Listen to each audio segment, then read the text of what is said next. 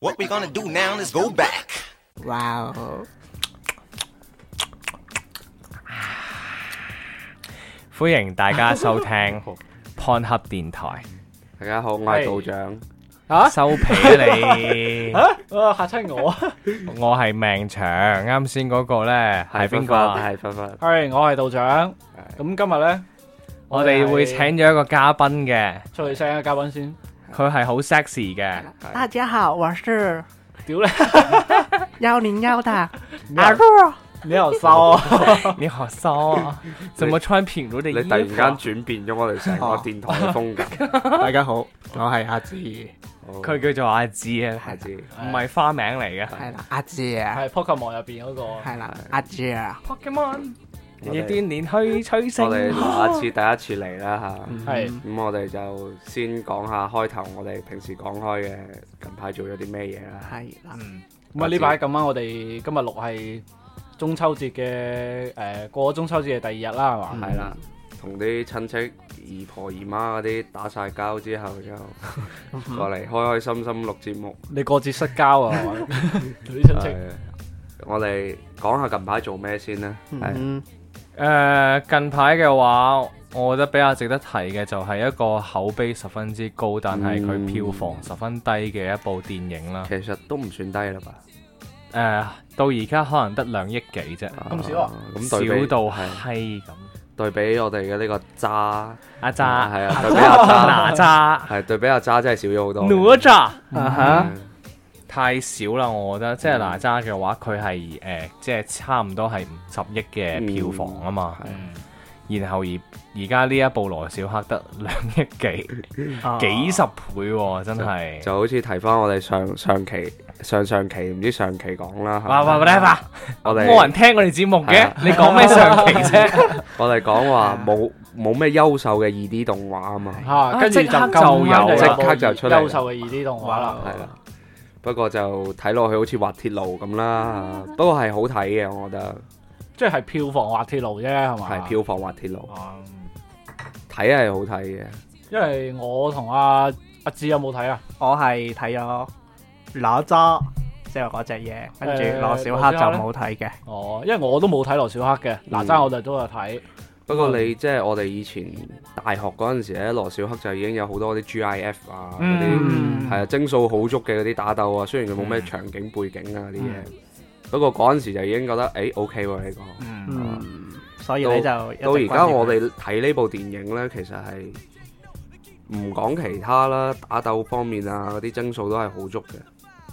就從劇情先講啦嗯，嚇，劇情佢就起碼冇咁尷尬，我覺得劇情上面佢已經完勝咗哪吒啦。係係。即係佢唔會話嗯好簡單咁樣三段式，佢都有三段式，不過佢係一種公路片嘅咁樣動畫公路片嗰種三段式。係啦，哦，即係阿羅小黑佢佢從一開始俾。你可以覺得係電影裏邊嘅反派啦。其實佢佢成部電影裏邊佢都冇話佢佢都冇話邊個係反派，係。邊個好人，邊個壞人。嗯，嗯佢嘅嗰個師傅亦都同佢講，好人定係壞人都係交由你自己去判斷嘅。係啊所以我覺得呢一啲電影嘅話係真係最適合小朋友去睇咯。哦係，即係話即係話有啲教育意義啊，即係嗰啲係咪？即係起即係碼你唔係將起碼嗰啲台詞係唔係好尷尬嗰種，係即係話冇咩由主人低公齡化。親自嚟講出嚟話我命由我不由天，我命 由我不由天啊嗱雖然 你做乜唔殺我？因為我命由我不由天。 我就雖然哪吒係好睇嘅嚇，但係我哋係始終都係覺得呢個台詞係真係好尷尬。係嗯就要雕琢下咯。就好呢似啊呢個年代嘅呢啲台詞見過幾十億次啦，你就唔好再嗯寫翻同樣嘅台詞出嚟。即係等於你就好似玩緊嗰啲日式 RPG，雖然佢嘅受眾都好廣，係但係咧作為一個玩慣美式 RPG 嘅一個 人咧。我啊，去我講嘅話呢，我想吐槽就係、即係黃道劇情真係太多啦，係啦，即係無論係邊一部作品、邊一間公司咁樣樣，哦，你你就知道嗰個係嗰、個係主角，嗯係嗰個啦係劍士，嗰、個係弓箭手，嗰、個係騎士，嗰、個係盜賊咁樣樣，誒、哎一眼睇晒。咁似講八方女人嘅你， 喂，嗱，唔好唔好唔好吐槽佢哋住係先。啦，我哋講翻，我哋講翻羅小黑係同埋嗰個哪吒先。誒、嗯我覺得羅小黑咧最主要係佢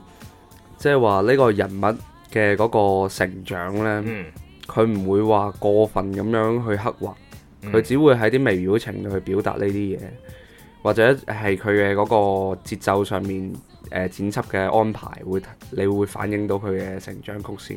嗯唔會話特登啊！突然間佢又誒、呃啊，俾人激親啦，要爆炮，要打人啊！嗰啲嗯同哪吒同埋嗰個叫咩啊？大聖大歸聖來歸來嗯係係會唔同咗好多咯，我覺得哦，即係話係有一條叫做成長嘅過程咁樣俾你睇到啊。係睇到曲線咯，唔會話係波浪，即係嗰種即係唔會係係直直線咁樣。線插水嗰種嗰種起伏係啊嘅，嗯，或哦，者做翻個我我印象比較深刻嘅係哪吒同埋羅小黑嘅對比，就係哪吒要佢成長，要佢學識幻術，嗯，佢點樣做就係嗰 個啊啊太乙真人呢，直接將佢擺入去佢嗰個畫嗰個仙境裏邊，係等佢去成長，瞬間成長喎。係等於就係誒啊啊邊個啊？阿廖山明係嘛？啊廖山明嗰個孫悟空啊，擺佢去求其一個地方咁樣，突然之間呢，佢個戰鬥力呢又升咗唔知幾多倍。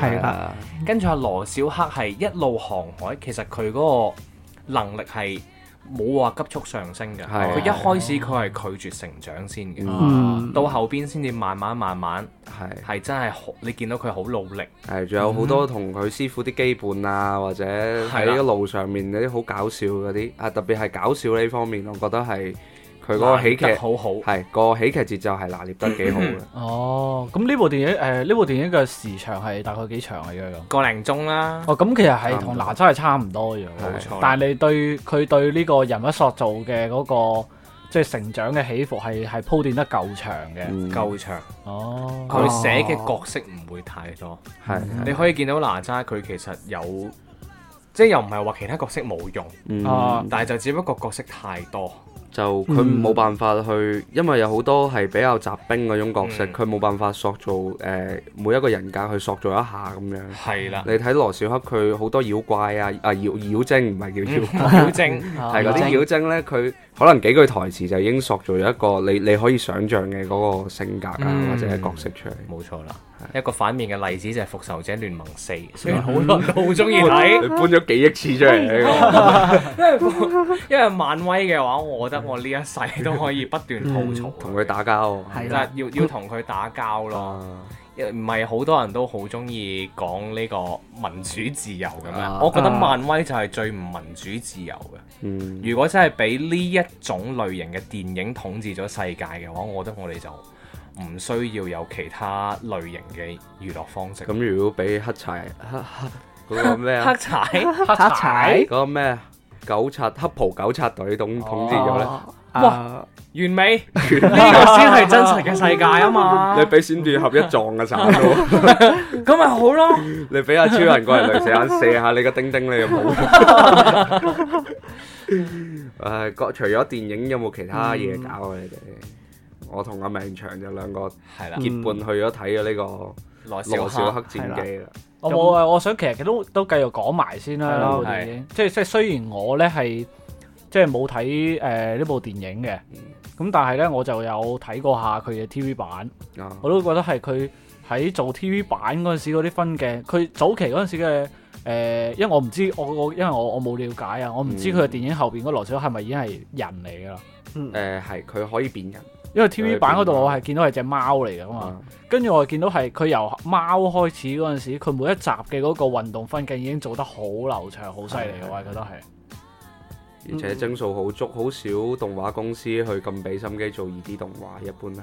係啊，同埋誒最主要係嗰個對白台詞啊，嗯即係由 TV 版開始咧，係其實係好有生活化嘅氣息嘅，嗯即係佢唔會係嗰種為講而講嗰種咯。嗯其實我之前講起話，即係誒睇過哪吒之後，我嗰時就話擔心話呃誒冇好嘅二 D 動畫，其實包括今次即係羅小黑嘅票房啊，嗯，我就係話就就係會擔心你有一個問題，即係大家呢，誒、嗰、個初衷呢，就話，唉、支持呢、個誒、國國產產嘅動畫崛起嗯係冇錯，但係呢，我就驚係誒你一個商業路數走走耐咗，即係走通咗咁耐呢，嗯大家都慣咗係定性係覺得係誒、哎動畫電影要上，即係要係電影級別嘅，就嗯一定係要係三 D，誒，我覺得即係我我嘅睇法啦，係啊誒我覺得可能係佢 I P 唔夠響，即係比如哪吒啊，嗯幾千年 好似孫悟空啊呢啲角色咧，哦，嗯佢係、神話都有咁嘅原因嘅，佢點都會有個受眾係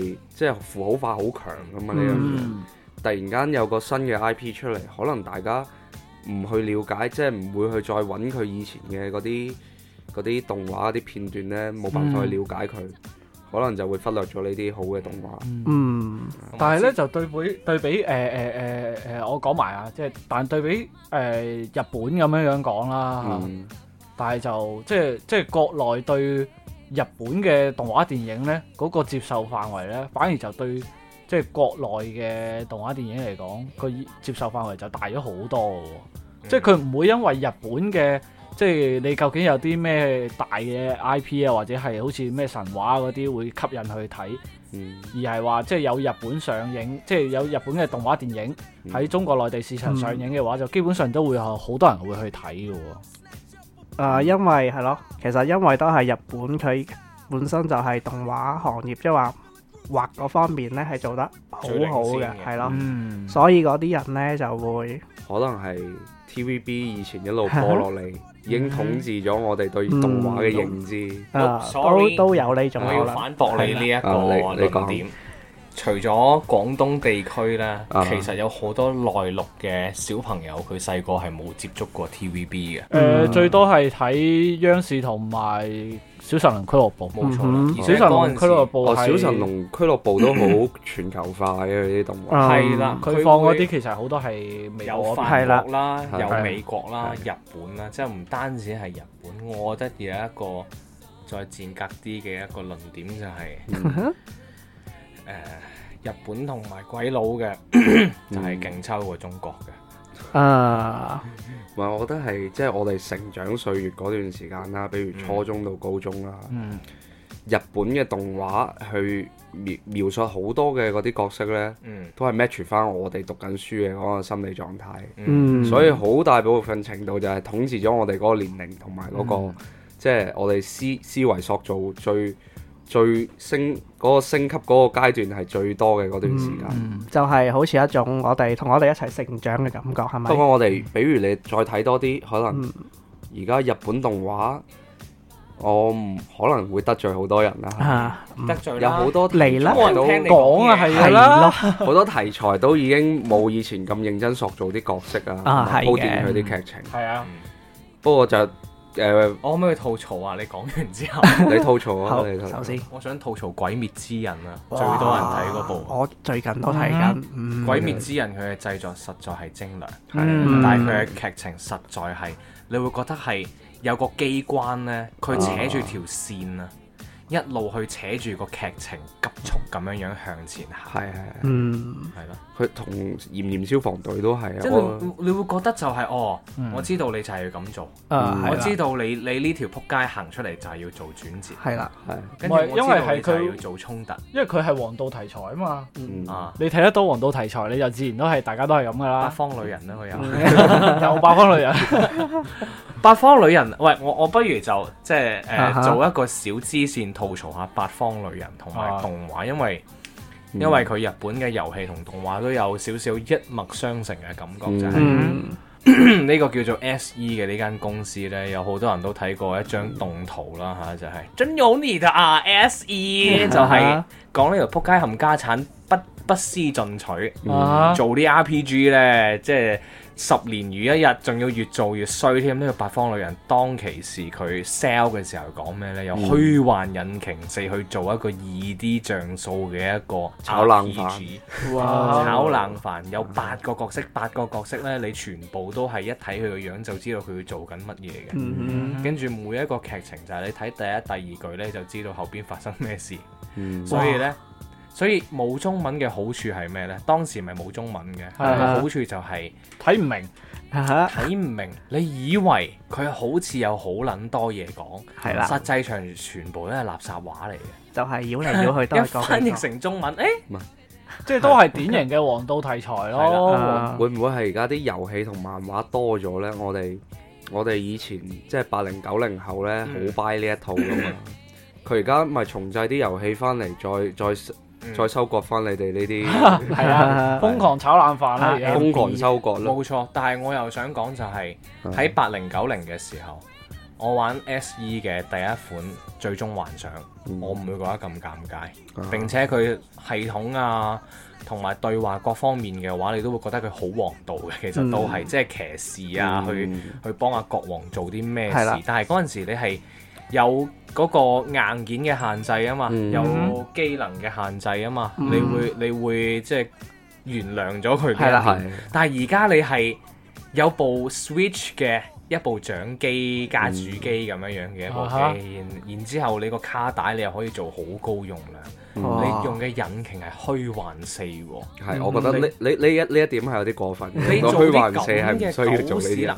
嗱，我我就唔講你用啲乜嘢勁抽引擎啦啊，你個黃道劇情我都我你都照沿用啦。嗯嗯最最弊嘅一點就係佢講垃圾話啊嘛。 哼，例如咧，例如咧，黃我道我劇情想知嘅話，嗱，我就講哪吒係黃道劇情啦，好唔好啊？我命由我不由天。嗯你由一一入入到去，見到佢變成魔童之後，你就會知道佢可能會咁樣做噶啦，啊會逆逆轉呢個天命噶啦。啊咁佢嗰個八方旅人嘅黃道劇情呢，就係、啊，你個老師俾人捉走咗 啦，你要唔要去揾佢啊？唔玩跟住呢， End game 跟住阿主角話嗯冇辦法啦，唯有去揾佢啦。係啦，即係嗰種刻意去拖慢節奏啊，啊哦令到佢成個世，即係成個節奏嗰個氛圍呢，你好似去翻中世紀，甚至乎再復古嘅嗰個時代。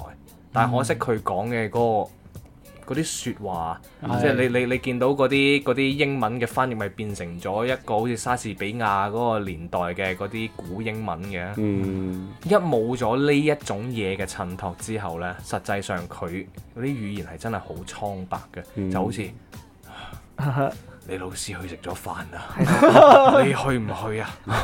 冇辦法啦，我肚餓，啊唯有都去埋啦，嗯，即係咁樣樣 咯，的確。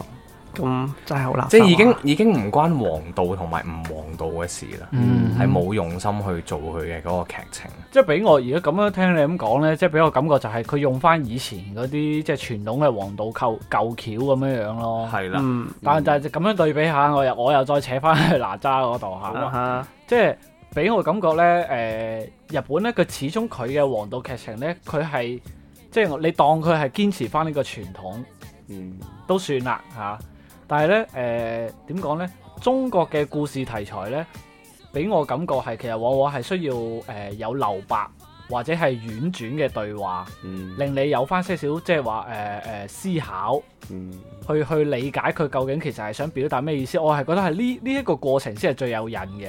啊但係我反反反觀翻係而家嘅誒，即係我見哪吒嗰啲咁樣樣，即係或者係大聖歸來嗰種啦，嗯佢係完全係唔需要俾你去再去思考得更加多嘢，嗯冇留白呢樣嘢，係更加係直觀咁直接輸出，亦都係同甚至可能同傳統嘅日本嘅王道劇情都亦都冇關啦，已經係都冇唔存在話佢你嗯就係荷里活啦，係啊係就係荷里活咯，最最最典型嘅一個例子就係海王啦。會唔啊拯救 DC 嗰一部，實際上其實 Oh my 最值得 God 吐槽嘅。會會唔會係咁呢？點啊可能人哋呢，其實真係想俾啲小朋友睇嘅，點知我哋呢其啲實係啦唔唔關上事，唔落唔嘅關又走事啊唔去關睇事。。你俾唔俾小朋友睇，你都唔需要沿用荷里活嘅三嗯啊三幕式去做你嘅劇情。啊荷里活就係佢設置好咁多個點，嗯只需要你去充有充分嘅理由去連接翻呢幾個點，即係我要你感動，我命由我不由天呢一句肯定好多人好感動。嗯因為佢知道呢一個就係令佢哋感 動嘅點，即係當然唔係話你哋啦，嗯係話我哋啦，但係佢係知道呢一個點，啊，肯定係有咁多成嘅人佢會感動先嘅，即係呢種咪就好似嗰啲 Netflix 佢拍電視劇咯，嗯哼我知道我呢一集呢一個爆點，佢就係可以令到好多人會去續費嘅，嗯，咁就 O K 啦。甚至引起話題啊咩嗯樣啊係啦，跟住咩 Facebook、Twitter 嗰啲啊，佢好犀利，啊好正又可以打個踢出嚟，跟住又可以發嘢啦。啊好犀利，搞掂晒。始終係編劇要用心啲啦，咁樣。因為其實你對 Ừ. 比翻以前嘅誒、呃、國產動畫嚟講啊，我唔知你有冇睇過啦。我細個睇嘅嗯誒，呃即係普通嘅二二 D 動畫啦。誒、呃時隱隱去窺太啦，唔係 嗰個都算啦。嗰、個咧，我唔我話你聽，你唔好話唔好笑，即冇係嗰個咧樹啊喜喜羊羊嗰個咧，都起碼係傳統套路。嗯啱嘅，就算係你估到佢咧，佢都係雜雜新鮮嘅。誒、呃係嗯我講再舊啲嘅《邋遢大王》，你有冇睇過？哦，魔方大廈有我冇？睇過《海爾兄 弟係咪踩水氹嗰個啊？係啦，踩水氹係俾老鼠捉咗入去嘅，嗰、個係因為嘅嗰、個咧其實係有隱喻性嘅，嗯，佢其實係通過誒、呃一連串係講個男主角誒邋遢，跟住咧導致係俾個老鼠佢誒、呃、變細咗，跟住捉咗入老鼠窿，跟住喺個老鼠王國度經歷一切嘅事，嗯最終逃離出嚟，跟住係去終於去立志去改變自己嘅呢、個。要做翻一個乾淨嘅 boy。係啦，即係佢唔需要好好直接講出嚟話 Clean and 嗯 clear，係咯，路德清，嗯咩唔使講話時時跟正卡嗰啲咁樣樣 噶嘛，我喂，你理得佢啊？啊！現在即係佢係通過一個故事，係去令你小朋友要有啟發啊！嗯即係係啦，冇錯，就係啟發性呢樣嘢好重要啊！即係你你唔沖涼，你啊係啦會搞好多麻煩出嚟。係啦，誒，包括係誒再耐以前嘅誒，有啲係定格動畫嚟嘅，唔知你有冇睇過？嗯佢係用黏土製嘅，咁啊，嗰個就係可能係辛苦自己做嘅喎。嚇係啊，彭尼以前就係做黏土動畫嘅。可能我啫哦因為因為我細個咧係誒，我我每個啲兒童頻道我都有睇嘅。嗯所以我就連以前中國嘅誒好舊嘅嗰啲黏土定格動畫咧都有睇，哇嗯好犀利個細個，就算係細個睇唔明，即係有好多啲劇情可能睇唔明，但係你會覺得好精彩，即係每時每刻都好精彩嘅佢哋啲定誒定格動畫，佢講嘅嘢咧永遠都係。我細個到而家都仲記得係佢嘅對話咧，依然都係唔會好似而家咁樣好直白咁話俾你聽，嗯，你大個仔啦，記得要我命由我不由天啊，知唔知啊？即係唔會講呢啲嘛，你細個啊小朋友聽到都好懵逼啦咁啊嚇，一即係咩啊？翻？翻到屋企就拍食飯，跟住拍張台同我老豆老豆。我命由我不由天喎，我唔食飯係㗎啊，我喎，命由我不由 天。係我命由我不由爹啊或者喎。或者應該係誒結合翻你啱先講嘅，即係中式嘅嗰啲動畫，應該係有再多啲嘅留白去嗯令觀眾思考。我覺得我想講翻，即係結合翻教育嘅問題咧，嗯有有好多人佢哋都唔知道，其實係有時候佢用身教嘅話咧，嗰、嗯個效果其實好過言傳嘅，身教嗯係啊啊，哈，即係就就講最簡單嘅誒、哦 係嗯等燈啦，等燈等燈。嗯嗯，你係你你係要自己先去等紅綠係嗯啦燈，你先至可以教到個仔等紅綠燈噶嘛。啱，冇理由話你帶住個仔嘅時候呢，你就哦紅燈嘅時候都過馬路，跟住呢，啊你唔夠時間湊個仔啦，你就話啊你要等燈啊綠燈先好行。嗯咁係啦，個仔嘅話佢都冇咗呢個習慣啦。係。嗯而講翻羅小黑同埋哪吒就係、羅小黑嘅話，你會發現其實佢哋有時候喺尤其是係佢哋喺海上邊啊，嗰、個嗰、個語言上面嘅交流其實係好少噶。嗯，佢哋都係靠即係慢慢慢慢咁樣樣，又不斷更加之多嘅身體接觸 Ừ. 嗯去教曉佢就。係係佢會喺生活裏面一點一滴咁樣去嗯推進師徒關係呢樣嘢。雖然冇佢錯啦裏面唔係好明顯嘅師徒佢關係，係從敵人慢慢變成好似師徒咁樣樣，變成好似朋友啊！係呢種就係你你用身體去教識佢應該點樣嗯樣去做嘢，即係唔好做人啦，做嘢先啦，即係有啲啟發係喺語言之外嘅。係啦，你如果語言可以講得通呢，就係嗰啲叫命令啊 Ừ. 嘛。冇錯嗯啦，語言之外嘅呢，就真係啟發到一個人。冇錯啦。咁呢度嘅話，我可以吐槽我其中一個親戚 啦，啊就哈，係嚟嗯啦，呢啲啲呢個向親戚咧完。外向內啊啦。誒呢個親戚太近啦，所以我就唔好講佢係邊一個啦。就係某某某，佢喺我幼兒園嘅時候呢，就教咗我好多啲即係廣州話嗰啲諺語咁樣樣嗯啦。啊咁例如話咩啊，有有好多個，其實呢個係集合體嚟嘅呢個親戚，咩屙屎唔出拉地啊？咩眼看手勿動咁樣，啊動親手打腫。誒，仲有下句嘅係喎，啊，仲有嗰啲咁咩，仲有一個叫做誒哦，死唔出細賴地啊！雨濕身， 我哋做乜成日屙屎？等佢講埋 先。細雨濕身，細話傷人啊！嗯細有時候唔需要屌你老母，其實嗰句先係最傷人。啊，哦，啊，仲有一啲係啱咩嘅啊？忠言逆耳利於行哦啊，咁樣樣。啊咁咧到而家其實咧，我係用翻佢喺我幼兒園時候教我嘅呢幾句説話咧。你教翻教老翻先。佢做人。哦， 嗱，呢啲就係呢啲就係即係個區別，就係你啱先講嘅命令，嗯同埋你真係要教育一個小朋友嗯嘅嗰個區別。你自己都做唔到，你真係教唔到人。即係有時你嘅親戚啊，你嘅父母可能喺你成長期間呢，去到一定歲數就會變成商標。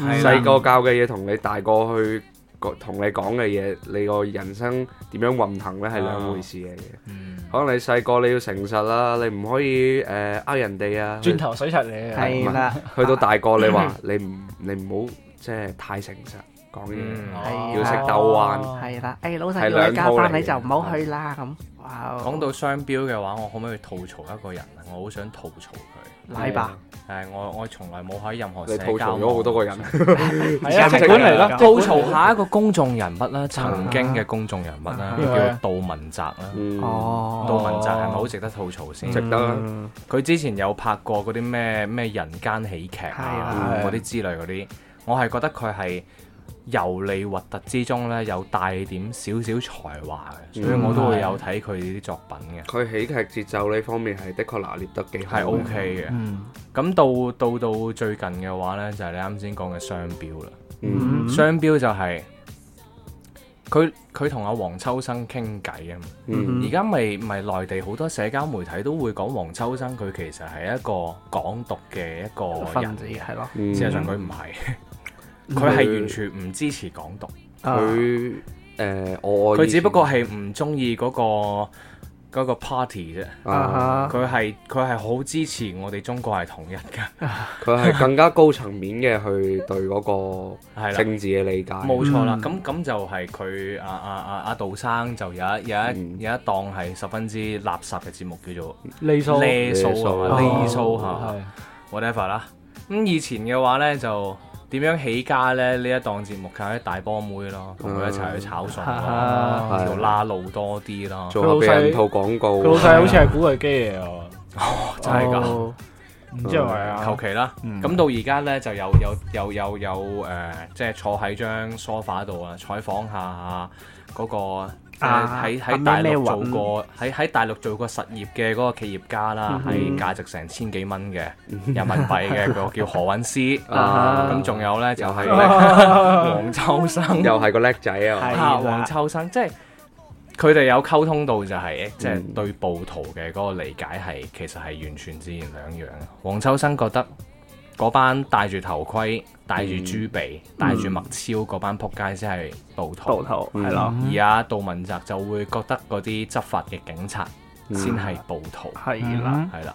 咁呢一種即係我覺得係係十分之商標嘅一個一個做法咯，即係你可以掟汽油彈，嗯，嗯你可以踢爆人哋個春袋，嗯你可以咬斷人哋嘅手指，即係哼，係啦，唔係，我覺得佢要經歷下咯，即係嗯佢上街俾人哋掟汽油彈，睇下佢再講唔講得出翻呢番話嘅話。佢應該試下，好似曾經有一個視頻就係佢佢有個車主車主啊，佢話啊佢支持嗰班暴徒嘅，揸住揸住嗰個咩 SUV 咁樣啊樣行喺條街度，俾人搏爆玻 璃啊！我我撐你哋喎，係啦，佢應該經歷下呢一次，係啦佢就知道嗰個環境嗰啲人係已經好似烏合之眾。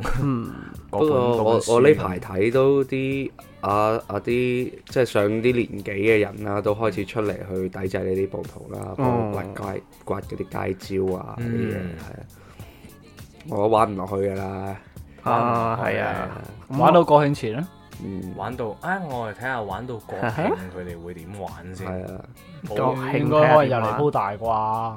係，好似曾經喺某個群度仲見仲要預告佢哋玩啲咩嘢嘅，咁啊你我睇下你預預告成唔成功咧呢樣嘢 係啊，其實我覺得佢哋有時候呢，即係我我結合翻我小朋友嘅時候一個十分之唔係好恰當嘅類比啦，嗯，就係細個嘅時候呢，就啱好而家都係中秋期間啦吓，Ừ. 咁、嗯就以前係好好中意煲蠟㗎。嗯，好多方式嘅，攞咩月餅盒啊，攞、個可樂可樂罐啊，係啊係燒啊燒溶晒係啦啊啦之後咧，仲要抌只東風螺入去，燒到 佢成個身體變成液體，哇跟住覺得成為一個生哇命好變態喎、咁樣。佢我佢覺佢呢種唔叫煲蠟，叫炒菜啦。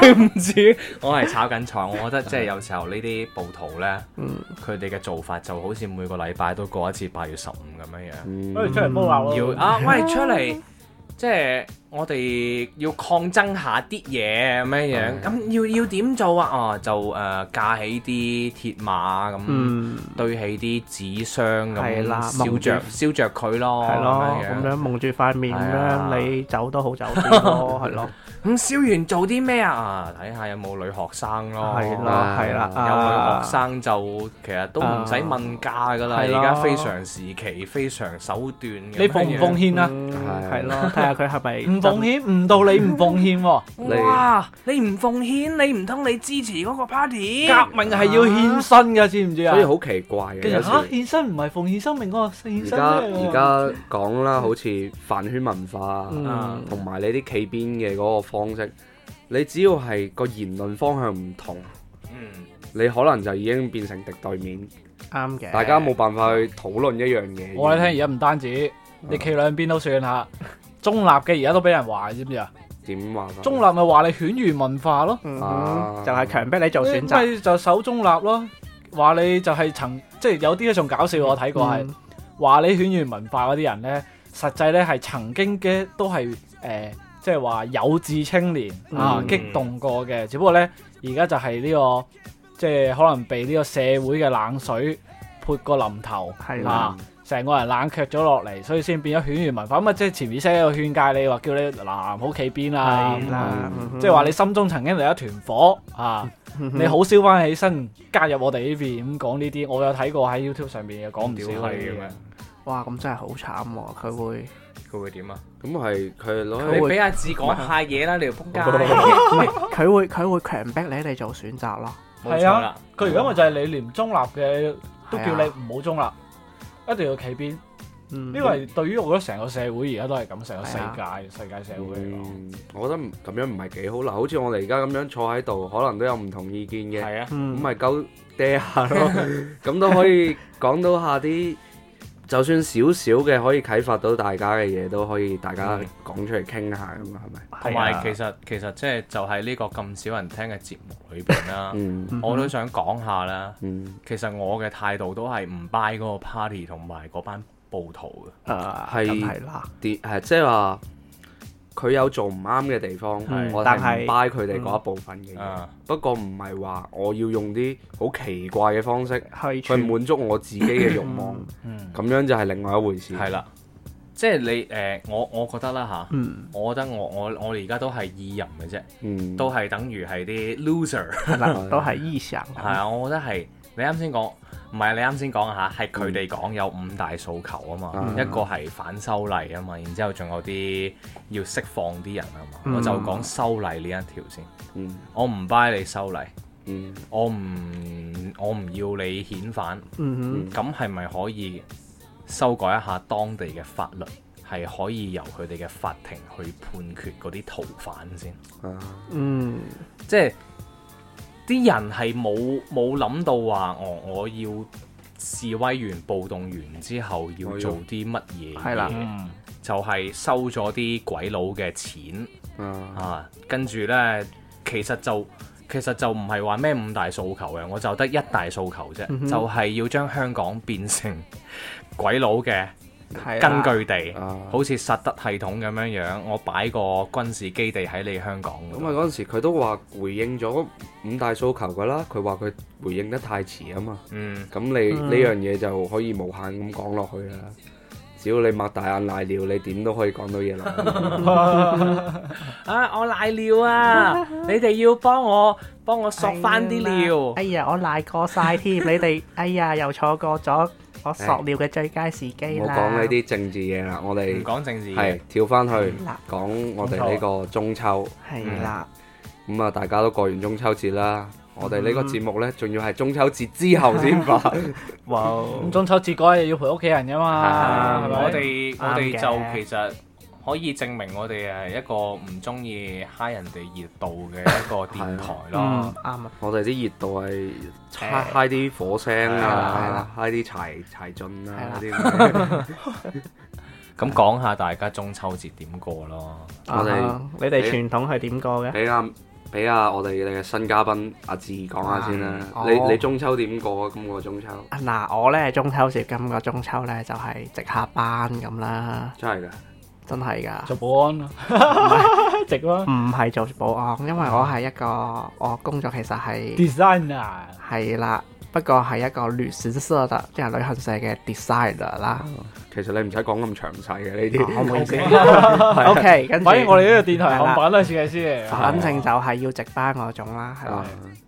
咁你係真係喺喺辦公室過咗呢個中秋誒節，啊係，我就喺一個好安靜嘅環境，有冇有冇家人陪伴？嗯誒有 吧，哇有吧，嗰隻女鬼嚟㗎，同事誒，咧，有次諗下，啊有有嘅就係就係冇啊咧，嗱同事咧就好係多謝叫係你咯啊，同事咧就叫家人嘛。嗯唔係同事咧家就人就唔算係家人係咪？家人梗係要就係、要啊，哎呀你中意佢啦，佢又中意你喎、咁你想點？唔一定㗎，有啲家人啊係未必係㗎，可哎啊咁能就係啊佢唔中意我，我又唔中意佢啊嘅，咁就係你覺得嗰種叫做家人咯，你去我嗰度定係係啦去你嗰度？係啦，所以咧我中秋咧係冇家人冇家人陪伴嘅，咁有冇加人工啊？啊咁係有冇三公啊？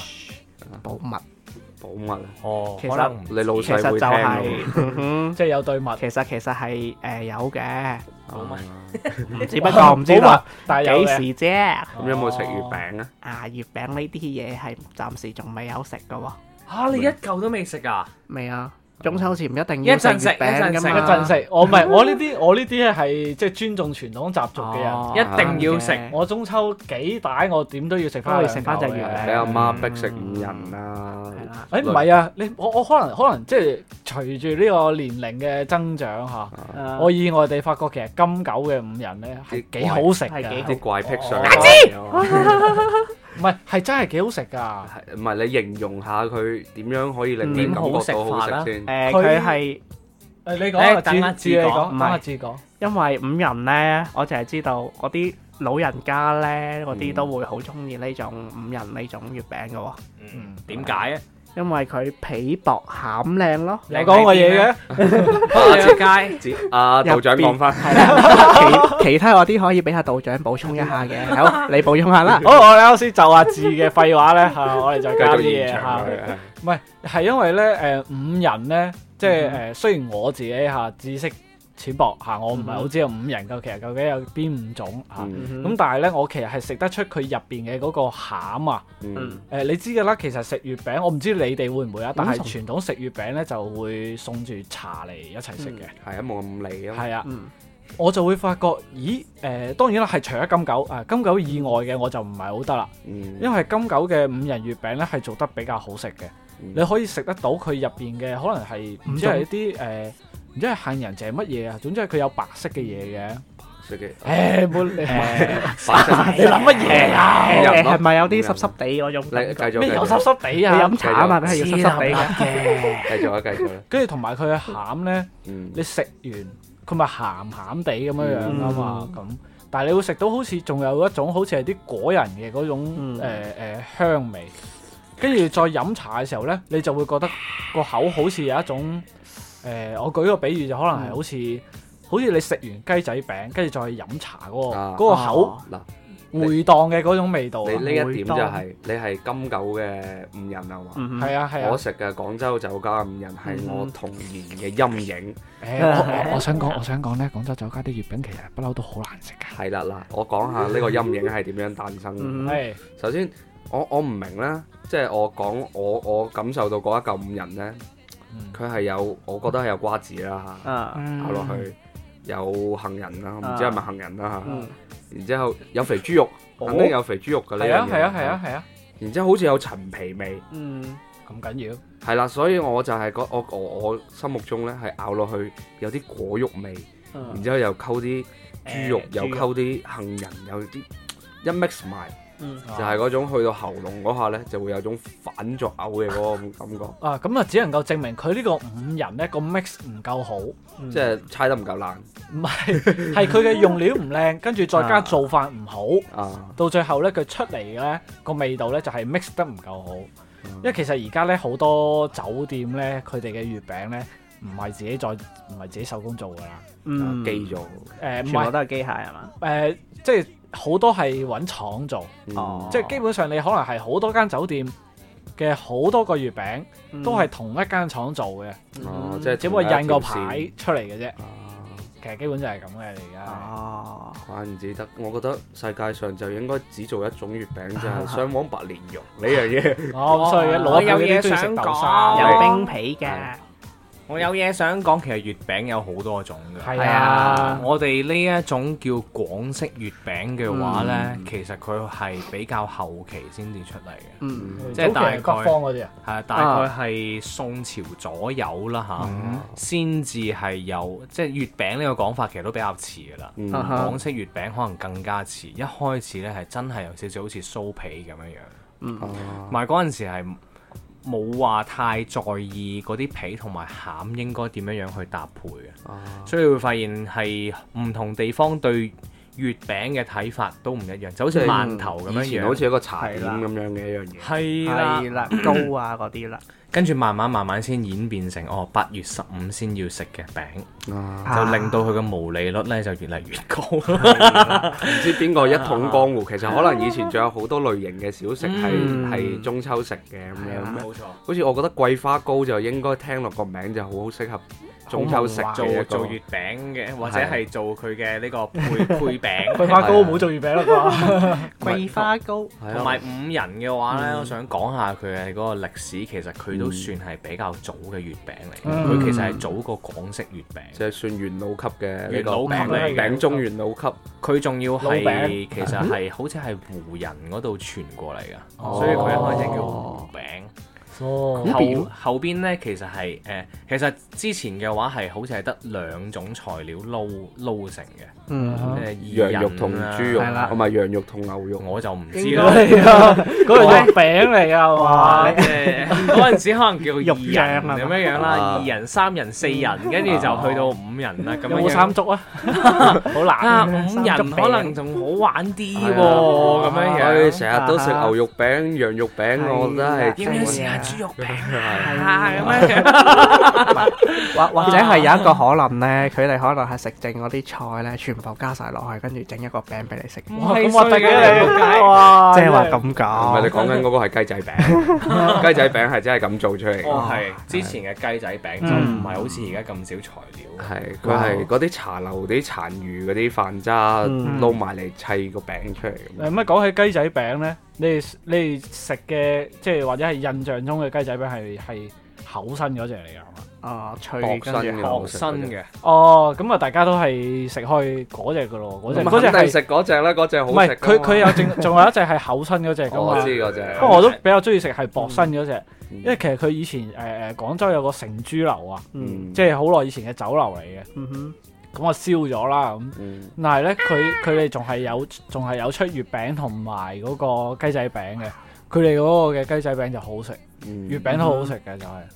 係以前呢，即係成日聽，唔知你哋聽父母嗰輩講啦，嗯有時會係啲乜嘢醫院做嘅月餅好好食，醫院我啊真係未哦聽過我喎，都未哦 sorry 聽過啊鋼鐵廠嘅廠部門裡面做嘅月餅會比較好食，啊佢，哋會特登去買佢哋嗰個廠出嘅嗰啲，哦即係因為以前單位嘅嗰個部門係。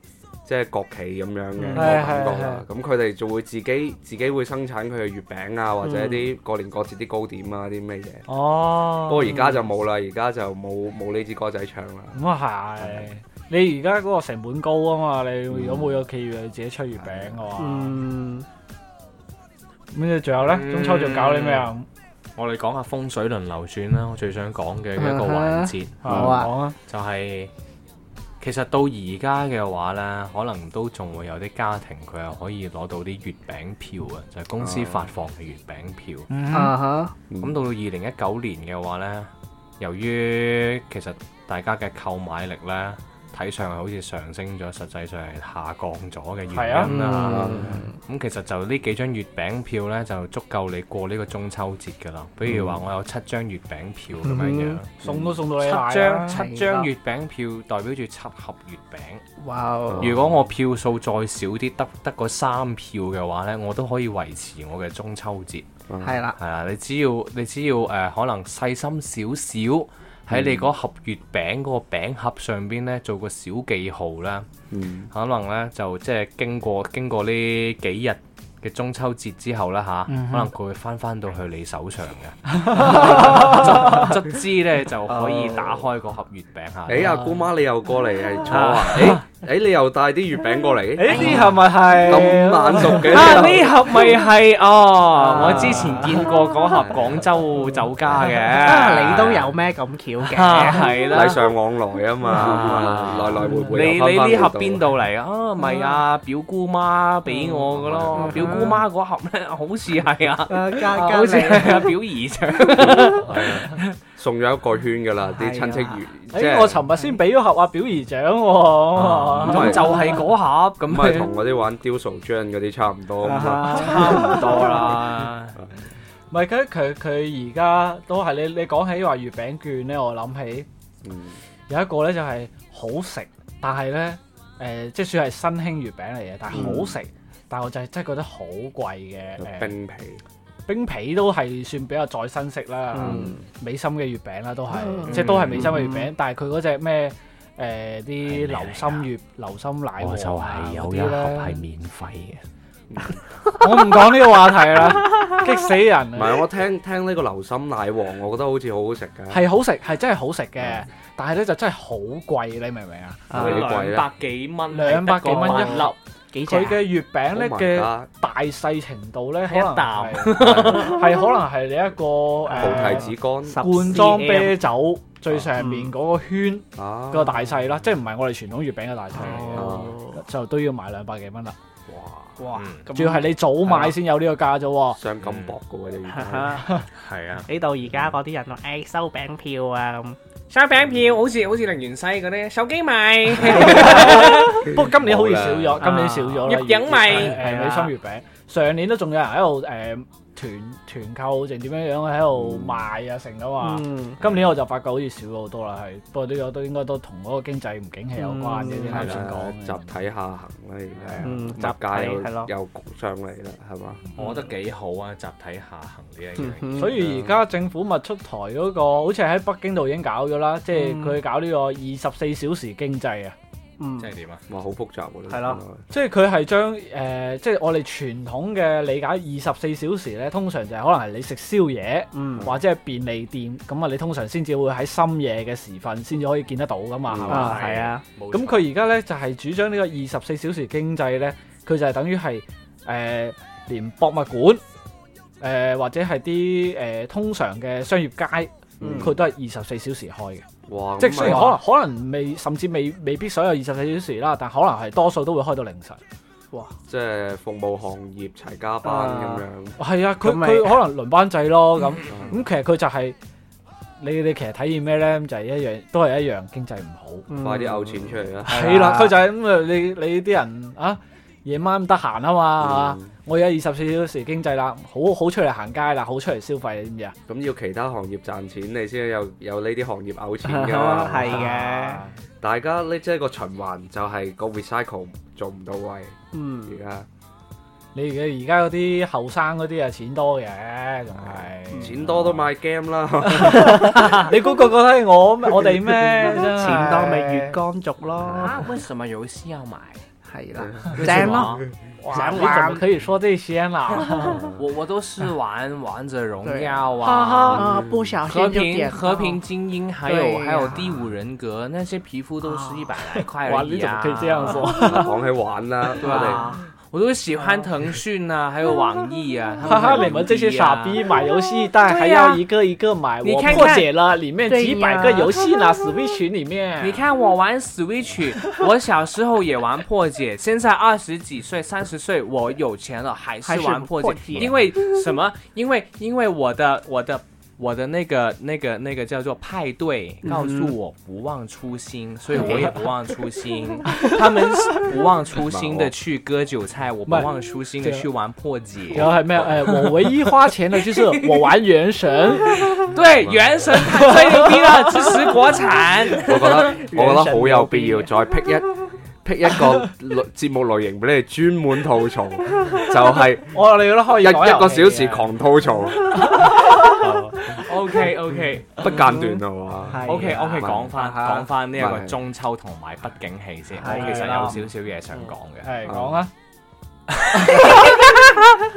啊中秋係啊啦唔，係我我見你有影低啲相嘅，啊影啲小朋友喺度玩蠟係燭啦啊，玩蠟燭，係啊，嗱呢度蠟燭就可以啊見到畢竟戲嗯啦。有冇人自焚咧？唔係啊，咁唔係，我係好 少好少見到呢樣嘢啦。啊係我都已經好少見啦，真係。即係我見用嗰啲滴滴滴滴滴滴嗰哇哦我啲，最都都見唔到啦，我已經你知唔哦，知係啊，嗯哇！但我以前我我早幾年我都仲係玩住嗰只紙燈籠嗰種啊啊嗰啲好玩啦，成隻燒哦 順便煲下蠟啊，正誒，啊我哋佢俾翻李翔講，嗯俾翻你。我覺得呢個係需要一個一個即係小嘅範圍啊，嗯佢佢係可以比較沉沉靜到落嚟嘅一個嗯地方，去俾人哋即係將啲你你覺得呢個煲立誒好或者唔好都好啦。嗯嗯哼即係你想留住翻少少嘢嘅話呢，嗯真係你本身個地方嗰個氛圍要係唔好咁急躁先啦。嗯啊係咯，即係我因覺得為你要睇住佢燒嗰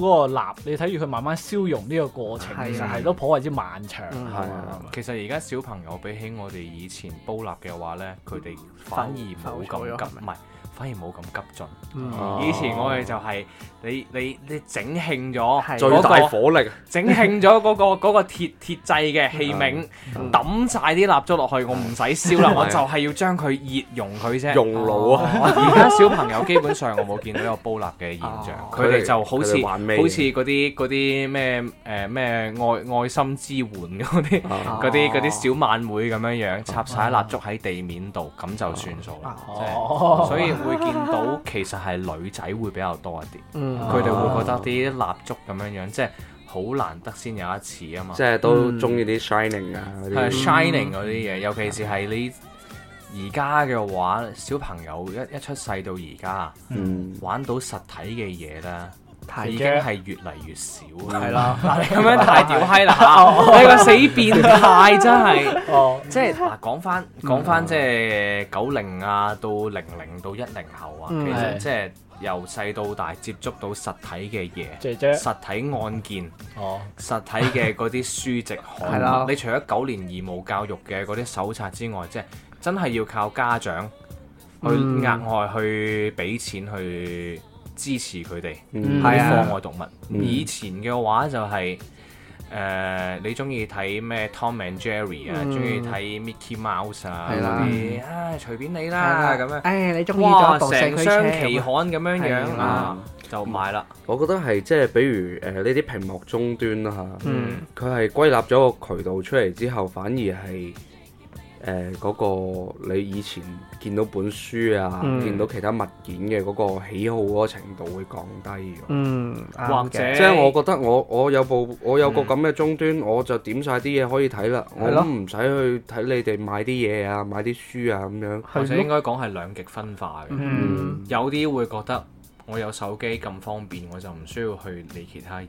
嗯，有啲可能佢反而會覺得我哋以前接觸到舊嘅事物，對於佢哋嚟講係新嘅事物，嗯啊因為一啲實體嘅有按鈕嘅，比如話我講一部遊戲機咁樣樣，嗯你係真係可以好清晰咁明白呢個掣係對應嗰、邊邊個啊個拳係啊啦，呢個係腳啊咁樣樣，但係喺個手機屏幕裏邊嘅話，係啊隨住唔同遊戲係隨機分佈噶嘛，嗯，嗯，係咯、所以可能俾佢哋一種會有新鮮感，同埋更加之容易理解到個嗯原理喺邊度，而且特別小朋友嘅嗰個學習同埋嗰個好奇心係特別好強。強嗯嘅其實係。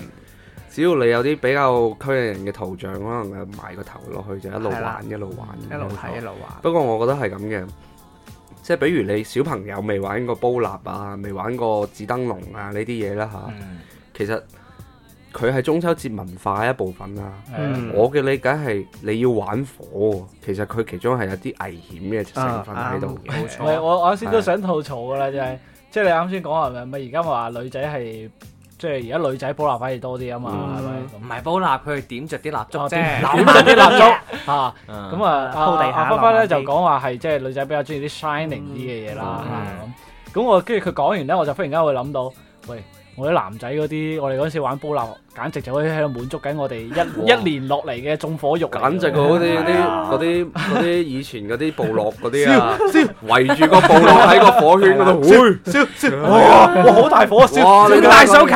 係啊！就就差未跳舞啫，其系實。啊，就圍住個火圈喺度轉，喺度轉，輪動。真係嘅，你都唔知點解嘅。啊，細細個你就一年就等住嗰一次嘅係咯，哎啫。呀啊，你就可以燒住啲蠟，你一睇啲火哇興奮啊！越燒越大，你就越開心係啊啦。，你仲想燒埋隔離屋咁樣。不過呢，即係你燒蠟啊、燒嘢，其實係會你小朋友你可能會面對少少危險啦。嗯，你細個嗰陣時，如果接觸到你，可能就會避免你以後，即係比如呢啲嘢你未掂過。係啦，你燒會傷自己。係啊，即係首先你你你要你要打人，你首先學識俾人打啊嘛。係啦嗯，其你要實更加多接觸外界，你其實呢啲實體嘅嘢會令你更加，即係令啲小朋友更加多去接觸嗯外界呢樣嘢。嗯佢係一個同其他人交流嘅一個媒介，嗯冇錯，只不過佢係另外一個實體，佢唔係一個終端一個一塊屏咁樣。嗯冇錯，係咯，其實就係過程咧好重要咯，係咪？係啊，係啊就好似 羅小黑呢種成長咁嘅過程係好鬼死重要嘅，好所以似我而家見 好似落街玩啲小朋友都唔會打交，個個都好和諧咁啊樣。咁都點啊？你落街係咯喂，大家而家係文明法治社會啊嘛，你而家落街捉你啲細路打交啊你，做咩唔打交啊你？打唔係唔 係捉住人哋隻手係啊嘅，跟住一嘢揮落去隔離嗰個啦。可能係咯，哦係其實可能係我哋而家城市呢邊咧係比較和諧。係咯係真係的確，啊，農村係咯，農村嗰邊其實都會有，都會有，嗰啲係械鬥啦，話已經係啊啦，嗰啲比較精彩喎，哇，嗰係啲。啦，佢哋依然係有校霸，嗯跟住路霸、村霸咁樣係樣啦有雞霸。 嗰啲嗰啲塵塵土飛揚嘅村霸 喺個喺個地度玩街舞啊， DJ，我是 DJ。我咩我是 DJ，你快嗌我媽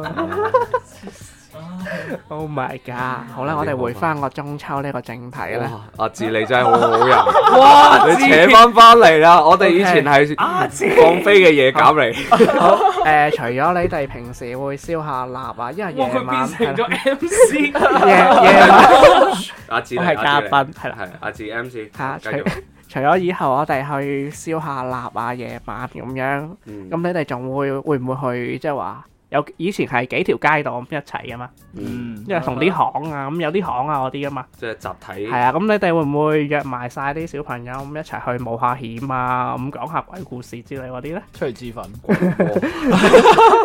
哇！呢呢個呢個字你唔好咁極端先啦，係玩啲玩啲輕騎嘢哇開有始。喂喂，出嚟自焚啦喂，我覺中得秋我啊，好我哋呢期好似好多敏感詞，係，係啦，唔係你講翻出去玩唔知過唔先。過到手。係啦，咁講咁咁返出嚟就碌角啦，係咯，誒唔知你哋三個咧上嗯嚟上嚟阿明祥屋企嘅時候咧，係有冇見到有間幼兒園啊？就啊，係喺地鐵站係開得好靚嘅，我覺開得得。好靚，嗰個其實咧係荒廢過我嚇死我以為你話而家而家係一路荒廢住嘅。佢之前我荒廢得咁靚，啊佢之佢前就係做幼兒園嘅，哦後尾要喺地鐵站下邊要要即係要拆好多嘢，要裝好多設施，嗯而家變咗夜總 會。跟住咧跟住個幼兒園咧就即係臨時遷咗嗰個地址嘅，嗯，哦，而家咧就即係重新再起翻，遷翻翻嚟未啊？咁而家遷翻翻嚟㗎啦。唔係，等陣先，同我哋呢個有咩關係？哦，係呢就係個講講翻就係講翻嗯重點嚟啦我上我上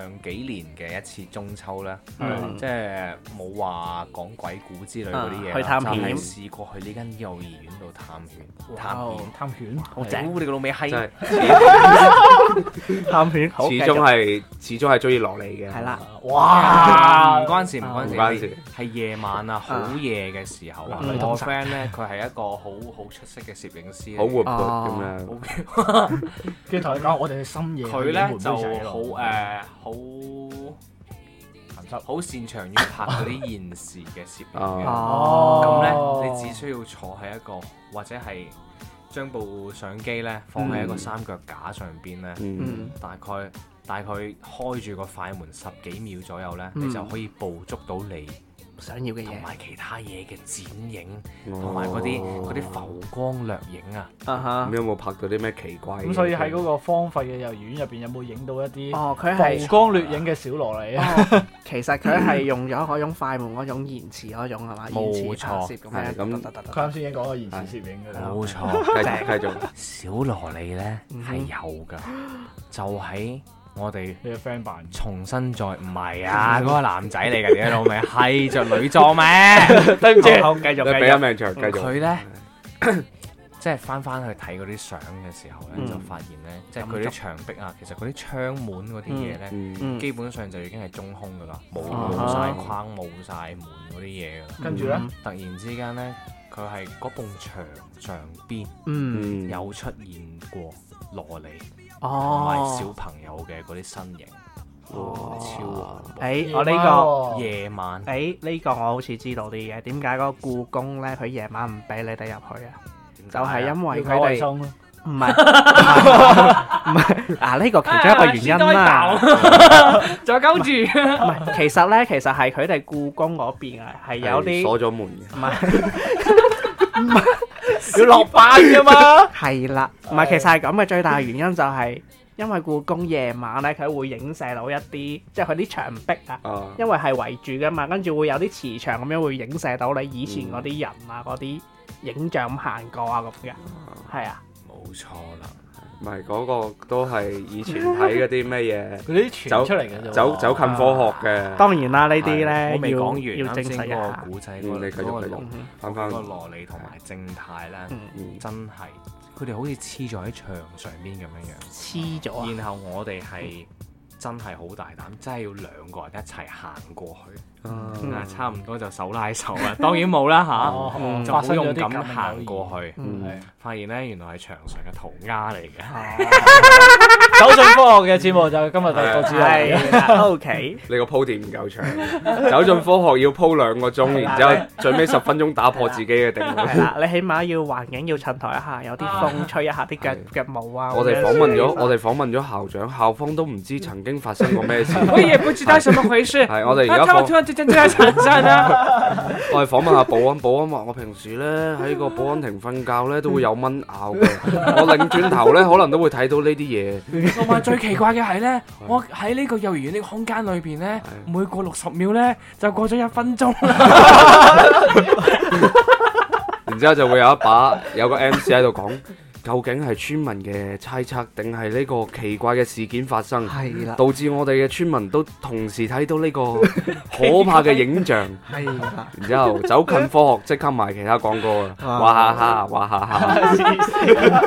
係啦，就係 咁啦然。之後又走翻近 下科學。唉，跳過跳過，好啦，跟住係咯，平我時哋 中超中秋中超， 哎，咁今次我哋講足球啦，係中超。中超而家點 樣？啊！而家中超咧勁嘅，好啦，今次我哋講完啦，冇阿蘇喺度就係扯唔住我哋。